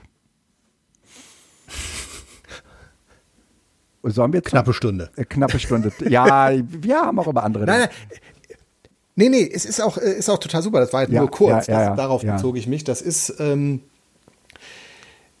war es nicht auch für viele, war es nicht auch für dich die erste Konferenz wieder nach dieser ganzen Zeit? Nee, das war für mich die, ähm, die Edonautica. Ah, Republika warst du? Äh, Republika war ich, Edonautica war ich, genau. Ja, ja. Ja, okay, Aska, bist du ja schon wieder voll drin. Ich bin voll drin. Normales Jahr, man. Ja. Alles klar. Ich, ich, ich mache nur jeden Tag eine kleine Konferenz bei uns an der Schule mit ja. 1500 Schülern. Ja. Da, aber das ist ja ähnlich. Aber äh, so dieses, äh, genau. Ja, ähm, die Links reichen wir in den Shownotes nach und äh, wir äh, kommen dann äh, zum Elefant im Raum. ich glaube, es gibt keinen Podcast, der diesen Karl Lauer nicht im Moment äh, liegen lässt, oder? ich, ich, ich, ich bin noch nicht über so viele gestolpert, wenn ich ehrlich sein soll. Echt nicht? Nein. Okay. Also, ähm, äh, wir, wir reden, glaube ich, im April. Ja, wir reden über Mastodon. Mai? Genau. Genau, Mai, April, Mai, irgendwie genau. sowas in dieser Zeit hatten wir ja, ja schon mal da. Äh, da hatte, war ja so. Ähm, da hatte Herr Musk angekündigt, Twitter zu kaufen. Dann ist monatelang genau. nichts passiert und äh, er hat zwischendurch auch schon äh, kund und zu wissen getun, getan, dass er eigentlich Abstand von diesem Kauf nimmt. Und äh, weil 40 Milliarden äh, hat er jetzt, glaube ich, bezahlt, 40 Milliarden bezahlt er halt auch nicht aus der Portokasse. Ne? Ähm, und Elon hat jetzt aber äh, vor, einigen, ähm, vor einigen Wochen tatsächlich äh, Twitter gekauft. Und äh, dann äh, nahm sozusagen irgendwie das große Abschiednehmen von äh, Twitter, äh, äh, nahm sich sozusagen Raum, ja. Und alle ja, sind ich finde es ganz lustig, weil auch ja. wir sind ja auch, äh, wir haben ja auch eine kleine Geschichte. Also wir haben das ja auch äh, ähm, ja. thematisiert, haben uns wahrscheinlich damals dann unsere Accounts auch nochmal angelegt oder reaktiviert. Ja. Und ähm, das pusht auch so ein bisschen auf und man hatte so viel, ah, es probieren doch einige aus. Ja. ähm, und dann ist es wieder weggefallen. Ja. Und ich weiß auch, dass wir, meine ich zumindest, hier auch mal drüber gesprochen haben, auch über die Thematik, also in zwei Ebenen. Mhm. Und ich vermute, dass wir das heute auch noch mal tun, aber eigentlich brauchen wir es nicht, weil wir haben es getan. Nämlich einmal ähm, den Sinn und Zweck und den Vorteil von dezentralen Netzwerken, mhm. die in der eigenen Hand sind, die eben nicht abhängig sind von einer Institution. Das war ja sozusagen das, warum damals im Mai, Juni äh, April, Mai wir da alle abgehauen sind, weil wir gesagt haben, das kann nicht sein, dass das uns jemand wegnimmt. Ja. Dann wurde es wieder ruhiger und äh, rund um auch den Vortrag von Tante zum Beispiel, den hatten wir hier auch im äh, Podcast erwähnt, der gesagt hat, äh, Mastodon ist keine Lösung, dezentrale Netzwerke sind keine Lösung. Ähm,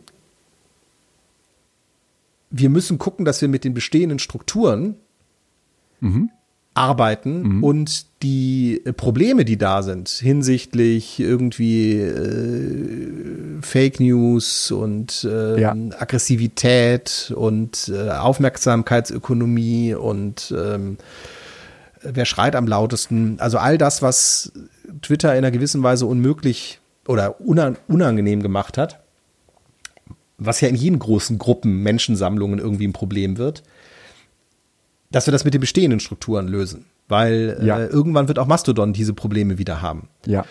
Und jetzt sind wir an dem Punkt, dass wir, also damit haben wir das Ganze auch so ein bisschen relativiert. Mhm. Und ich weiß nicht, ob wir es relativiert haben, um uns ein gutes Gewissen zu machen, dass wir doch alle wieder bei Twitter sind. Oder ob es wirklich ein, Punkt ist. Weil äh, jetzt, also bei mir zumindest, wenn ich den Fedi Finder laufen lasse, also das ist ein Tool, mit dem man die äh, seine Twitter-Follower ja. ähm, scannen kann mhm. nach den Mastodon-Handles, die die möglicherweise in ihre Bio geschrieben haben. Mhm.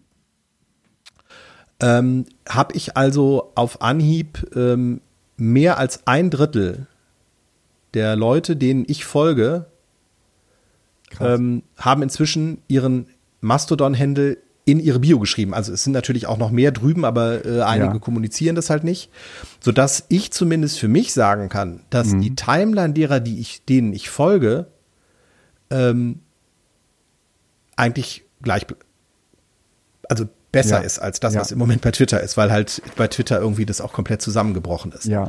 Also bei Twitter ist, wenn ich da jetzt draufgehe, irgendwie jeder dritte äh, Tweet eine Werbung im Moment, also weil einfach, glaube ich, auch die Tweetfrequenz wahnsinnig nach unten gegangen ist.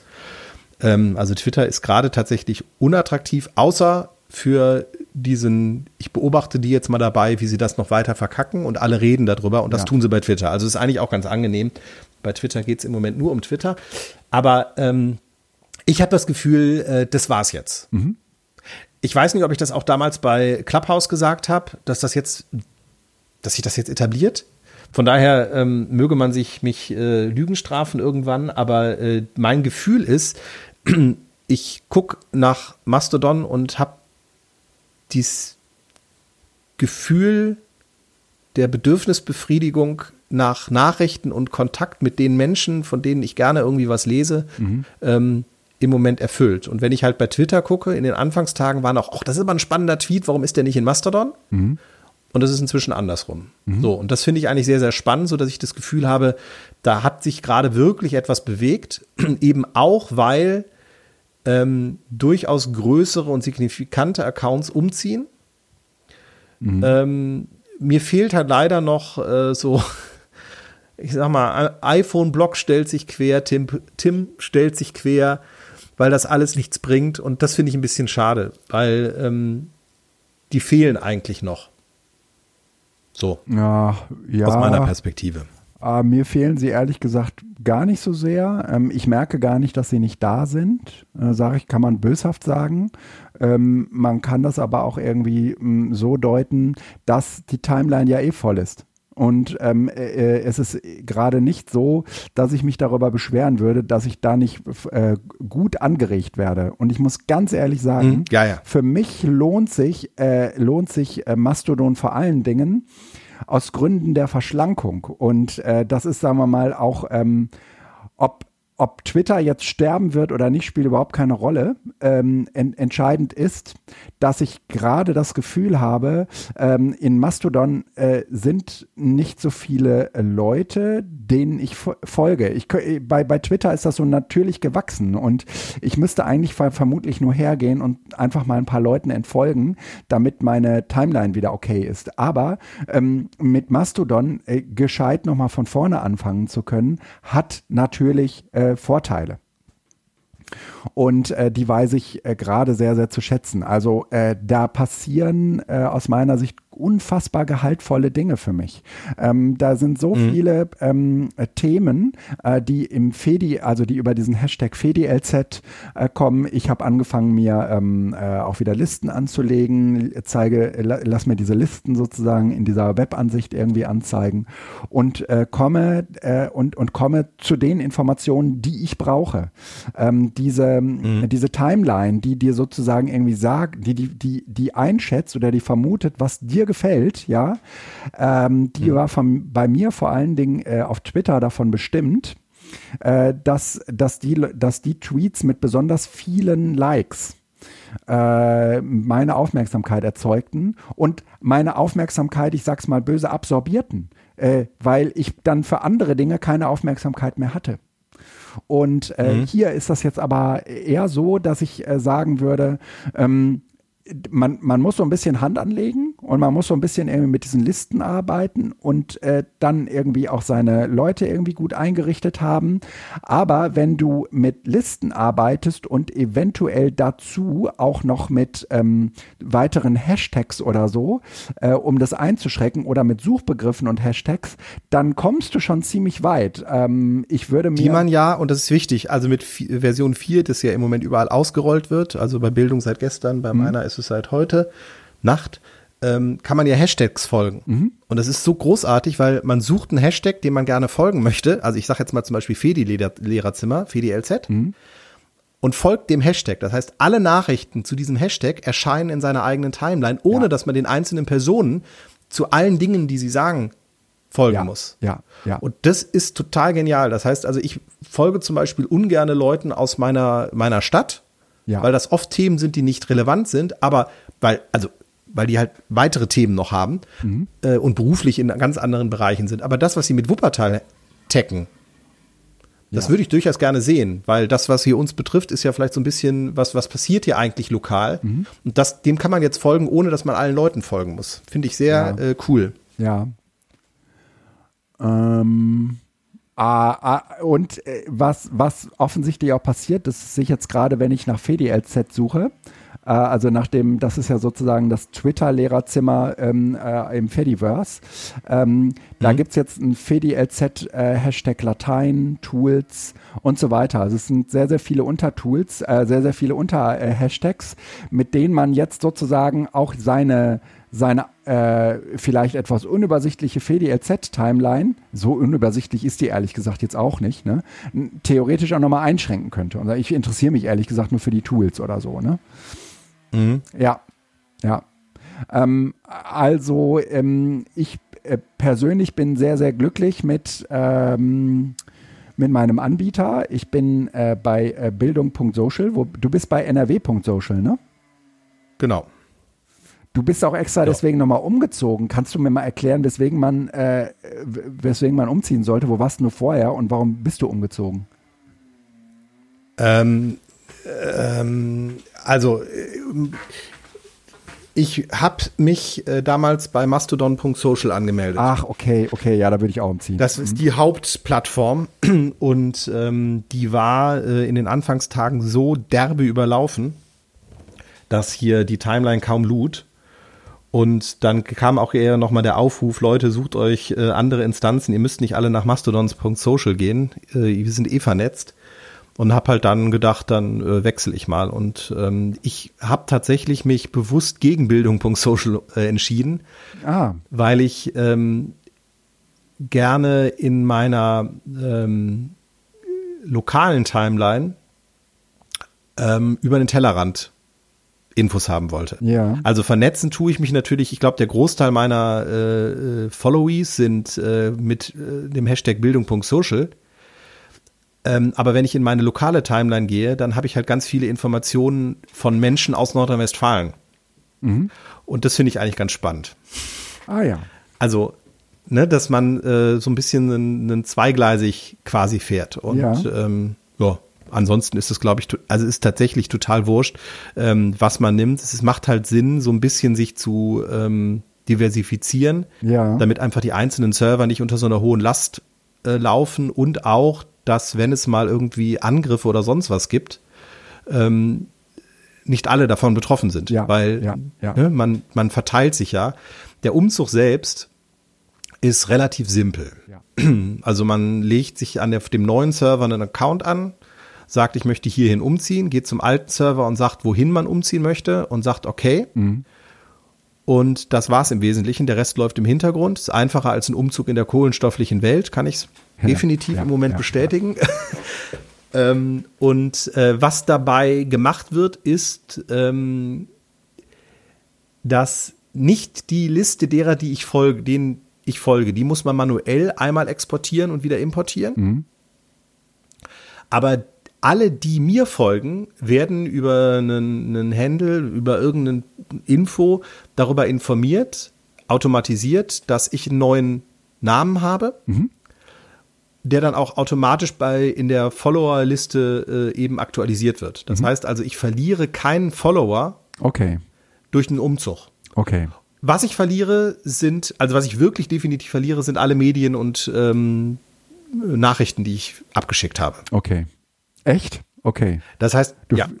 Also die kann man sich aber als Archiv runterladen, ah, okay. aber ich fange bei null an und auch mein Account hat eben ein Erstellungsdatum, was dann von diesem Umzug kommt mhm. und nicht von äh, da, wo ich mich damals registriert habe. Mhm. Aber auch das ist etwas, wo man überlegen kann, ob das ähm, ein Bug oder ein Feature ist, weil ähm, ich bin tatsächlich hin und her gerissen, ob ich nicht vielleicht sage, löscht alle Nachrichten nach einem Jahr.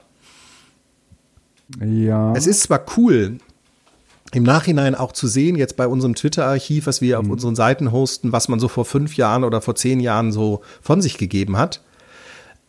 Aber ähm, bei allen anderen Kommunikationsmitteln habe ich das eigentlich auch. Ja. Also Mails archiviere ich nach spätestens zwei Jahren, sodass ich sie zwar habe, aber eben nicht mehr online verfügbar habe. Mhm.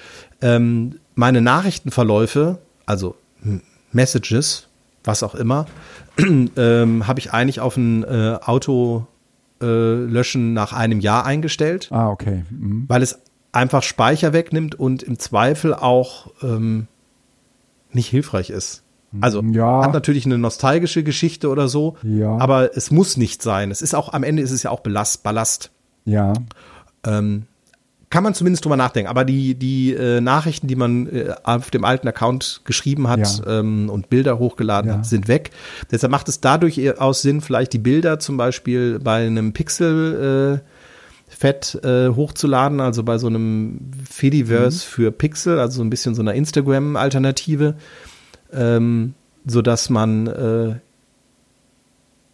ja, wenn man da umzieht, sind die auch weg. Aber ja. zumindest hat man dann, äh, kann man darauf referenzieren und mhm. verlinken, sodass man dann äh, äh, zwei Beine hat.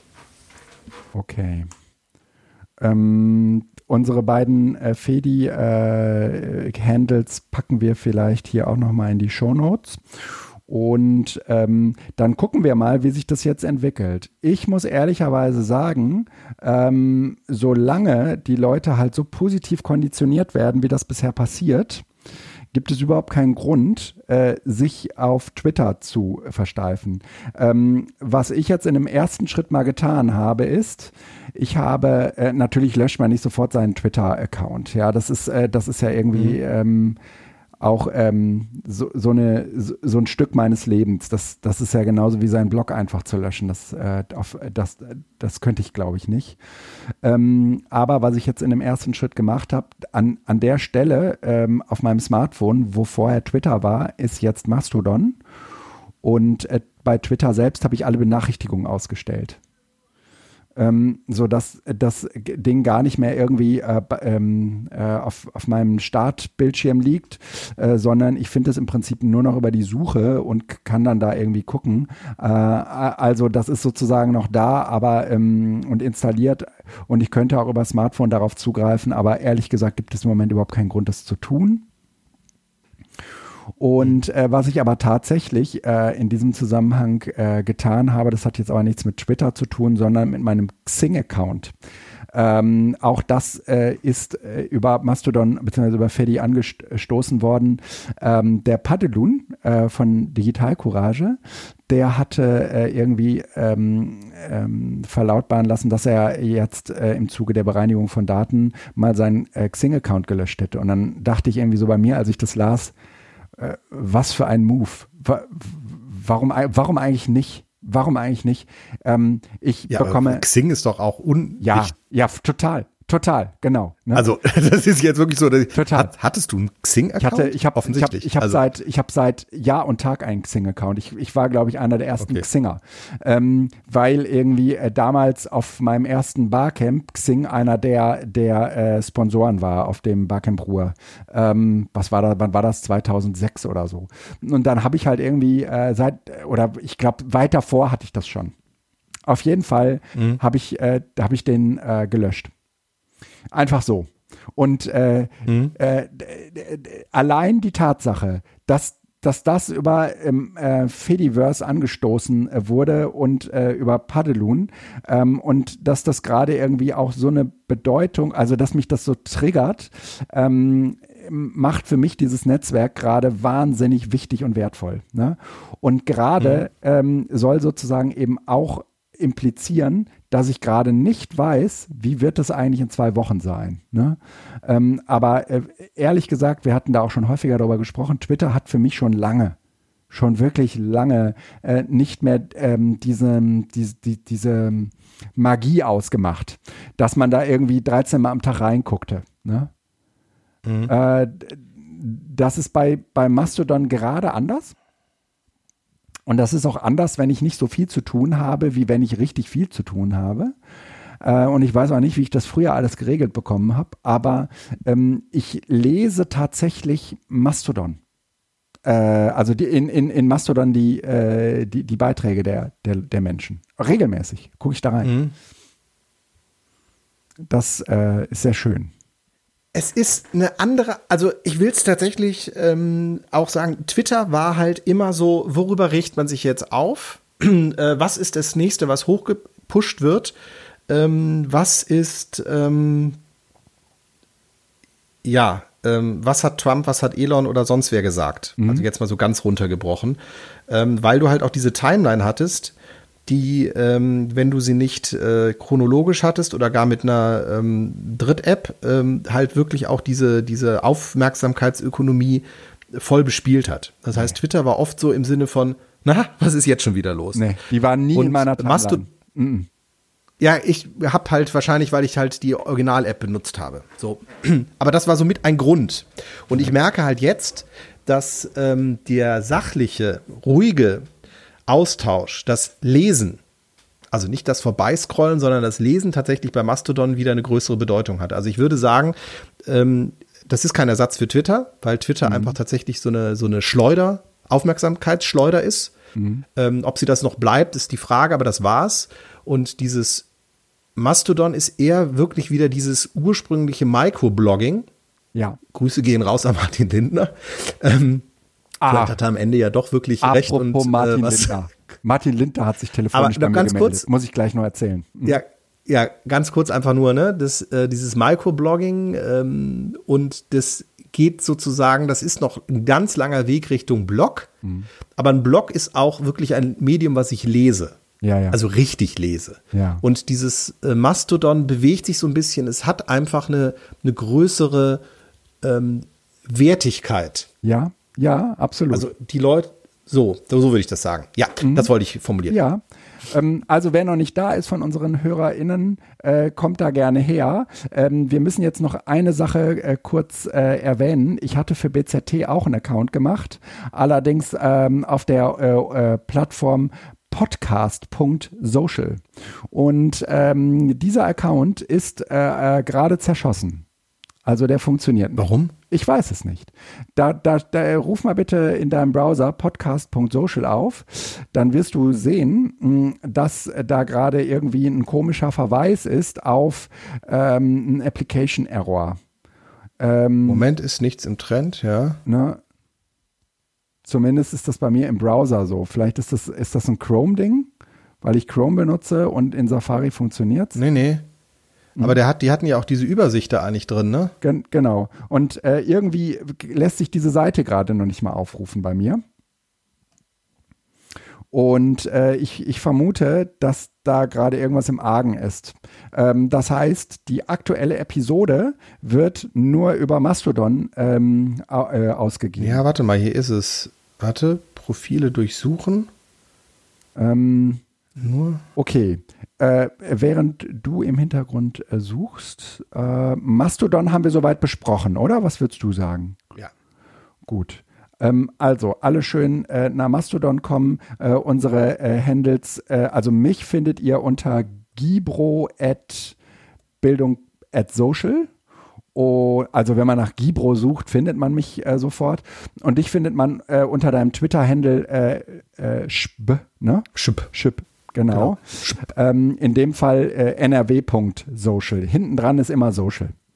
Und ähm, diese beiden. Äh, Nee, das funktioniert, ist alles gut. Also äh, die, die Webseite läuft nicht richtig, aber der äh, Link äh, ist da und äh, Ah, okay. ist auch schön notiert in unserer Wir im Fediverse. Hau ich mal in die Shownotes. Mach das, sehr schön, vielen Dank. Ähm, ja, genau, auf Twitter steht es, aber man erreicht gerade podcast.social nicht. Doch, ich habe dir den Link geschickt. Ach so, äh, bei, bei mir, äh, ah, aber, ähm, oha. Ich vermute, die haben das Update auf Version 4 durchgetan und das, die Krass. Startseite, die sie halt äh, das sieht ja umgestellt aus wie hatten. Twitter. Ich habe das gerade komplett, das ist ja Twitter. Okay, Wie, ach, hast du immer diese Spaltenansicht gehabt? ja, genau. Okay. Äh, okay, krass. Mhm. Jetzt verstehe ich auch, ich, ich ähm, äh, habe immer diese Spaltenansicht gehabt. Bei Bildung.social hat man so eine Spaltenansicht. Mhm. Nee, kannst du äh, so und so einstellen. Hm, und ich okay. habe tatsächlich die Spaltenansicht immer äh, ausgeschaltet, weil ich dieses, ich habe Spalten macht, also das habe ich auch bei Twitter damals, Mhm. TweetDeck oder sonst was nie benutzt, weil mich das kirre machte. Mhm. Nicht nur eine Timeline, sondern drei, vier, fünf Mhm. Timelines zu haben. Auf einer Konferenz, auf einem Barcamp oder sonst was. Da habe ich das gemacht, weil man dann sozusagen das so ein Hashtag Ja, okay. so, so, so folgen konnte und auch ausblenden konnte. Aber im Alltag äh, macht so eine einheitliche Timeline und es sieht tatsächlich so ein bisschen aus wie Twitter Ja. äh, was her. Ja, ja, ja, absolut. Ähm, Genau. Ich habe übrigens festgestellt, dass ich offensichtlich den, ähm, den Namen immer falsch geschrieben habe. Äh, sie heißen nicht podcast.social, sondern Podcasts, also mit, also wie ein Plural. Punkt social. Naja. Ähm, das, das erklärt einiges. Gut. Ähm, kommen wir äh, zu den schönen Apps. Äh, Ja, da bin ich äh, ja, heute sehr, sehr leer. Außer, so, ne? so, f- ja, äh, das, aber gut, vielleicht ganz kurz noch Mhm. als Übergang. Äh, welche ähm, Mastodon-App nutzt du? Ah, ja, das ist, das ist ein sehr, sehr schöner Übergang. Ähm, Im Moment, weil äh, Metatext habe ich lange benutzt, aber Metatext scheint jetzt aus welchen Gründen auch immer äh, gerade nicht mehr zu tun. Da kommen auf jeden Fall immer ganz komische Warnungen. Deswegen nutze ich zurzeit wieder die Mastodon-App. Mach mal ein Update. Die haben in den letzten Tagen äh, fast täglich ein Update rausgehauen. Ähm, Also nur zur Info. Also mal manuell nach Updates im App Store gucken. okay, ja, mache ich. Für Metatext. Okay, gut. Mhm. Äh, äh, guter Hinweis. Ähm, Metatext, okay. Echt? Krass. Ja, vielleicht lag es genau daran. Ähm, vielen Dank für den Hinweis. Ja, Metatext finde ich eigentlich sehr schön und äh, sehr, sehr nützlich für mein, für den, was ich. Was, was nutzt du? Also ich finde Metatext ist einerseits schön, auf der anderen Seite irgendwie fast zu überladen und was mich total stört, ist, dass die äh, eine deutsche Übersetzung haben, die sie mich sieht. Das finde ich unangenehm, deshalb stelle ich die meistens auf Englisch um und dann geht es. Ähm, was mich da stört, stören, ja, ähm, ist ähm, überladen und keine Listen. Also Ja. nicht im direkten Zugriff. Ich habe im Moment zwei Apps, die so ein bisschen im Wechsel sind. Ähm, und zwar einmal Tut, und zwar mit 3 O.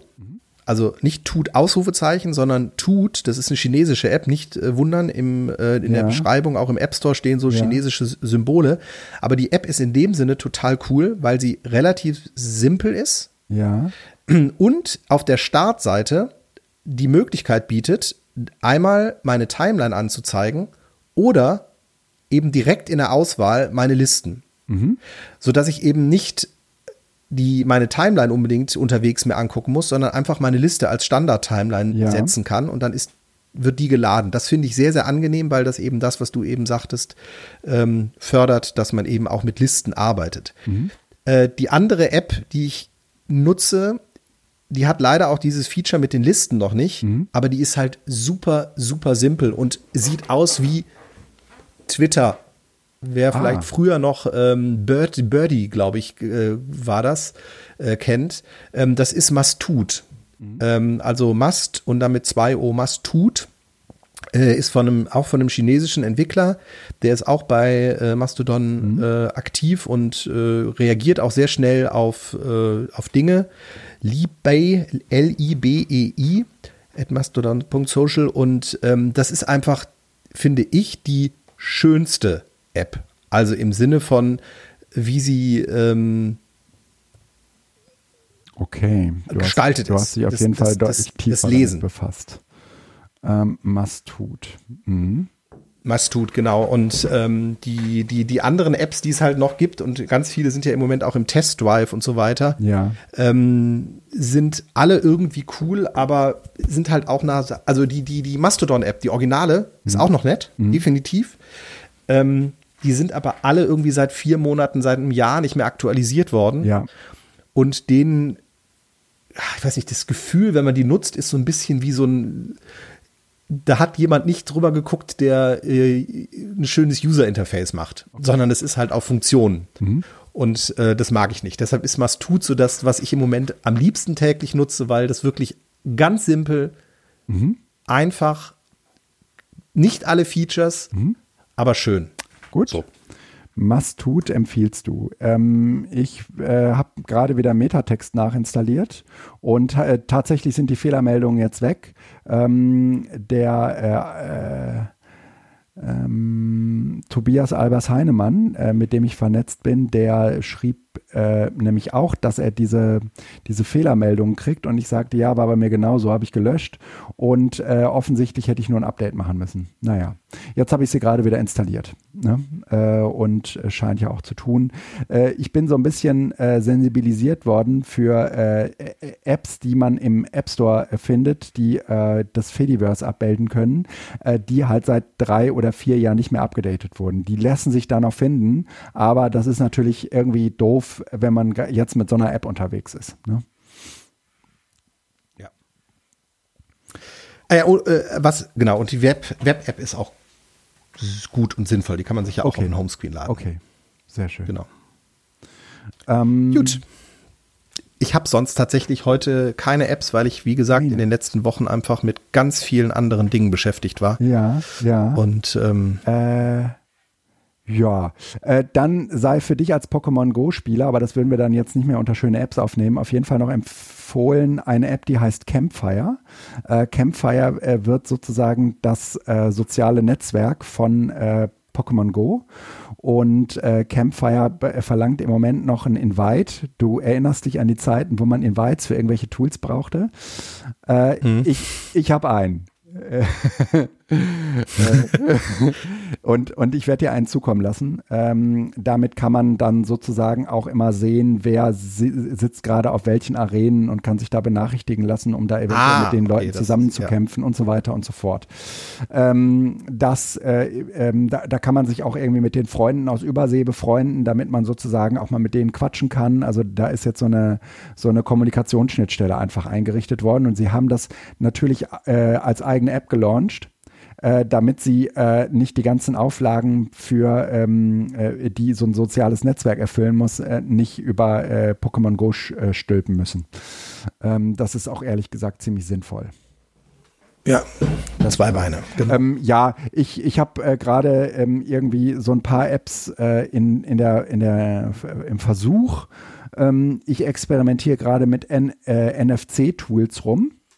Äh, das ist so ein, so ein Ach, ich habe hier auch noch welche liegen. Mhm. Ja, da, das ist im Prinzip eine App, äh, die äh, kann äh, NFC-Karten, äh, äh, also Karten auf, auf, ähm, auslesen, die NFC haben. Und ich hatte gerade irgendwie Logbuch Netzpolitik gehört und da ging es irgendwie um NFC und die Gesundheitskarte. Das war irgendwie so ein Spezial ähm, mit Flücke und die, die äh, haben mich auf die Idee gebracht, mir sowas zu installieren und ich habe gedacht, das ist total cool, im Seminarraum äh, mir irgendwie Karten von Leuten zeigen zu lassen, die man dann sozusagen einfach mal abs abscannt. Da stehen ja in der Regel auch gar nicht so, so äh, schlimme Informationen drin, sondern meistens nur irgendwelche Seriennummern. Aber die Tatsache, dass die halt grundsätzlich immer irgendetwas, wenn man nur nah genug rangeht, von sich geben, äh, ist vielleicht für den einen oder anderen, der bisher dachte, ähm, er, er hätte seine soziale äh, Infrastruktur im Griff, äh, eine Erkenntnis. Aber das ging nicht. Das sei an dieser Stelle auch gesagt. Also ich habe das dann irgendwie an meine okay. Gesundheitskarte gehalten, das hat nicht funktioniert. Insofern äh, muss ich jetzt nochmal gucken, äh, wer das wie hinbekommen hat. Ähm, aber jemand, der mir da sicherlich Auskunft geben wird, ist das Fediverse. Einfach mal fragen. Genau. Das war übrigens auch so, äh, dass ich auf meinem äh, Blog äh, habe ich äh, jede Menge H5P-Inhalte zum Download bereitgestellt. Und jedes Mal, wenn man die runterladete, äh, dann funktionierte das nicht. Aber kann man irgendeinen Buchstabensalat. Das funktioniert aber nur bei Chrome nicht. Bei allen anderen Browsern funktioniert das hervorragend. Ähm, sagt Otake zu mir, ähm, also Oliver, ähm, äh, ja, das musst du mal mit deinem Provider klären. Dann habe ich Uberspace über Mastodon angeschrieben und die haben gesagt, hier, pack das mal bitte deine HT-Access, dann ist alles gut. Und jetzt habe ich praktisch so einen kleinen Schnipsel, der in die HT-Access muss, damit äh, der MIME-Type erkannt wird. Und äh, jetzt, ah, äh, okay, ja. ne, dann läuft das auch gescheit mit dem Herunterladen von H5P-Typen. Schalala. Ich sag Mastodon dir. hilft. Ja, Mas Mastodon hilft. Äh, in diesem Sinne, äh, legt euch wieder hin. Äh, wir äh, sind am Ende, oder? Wir sind am Ende. Super. Dann. Ich wünsche euch was. Ja, tschüss. Bis denn. Ciao.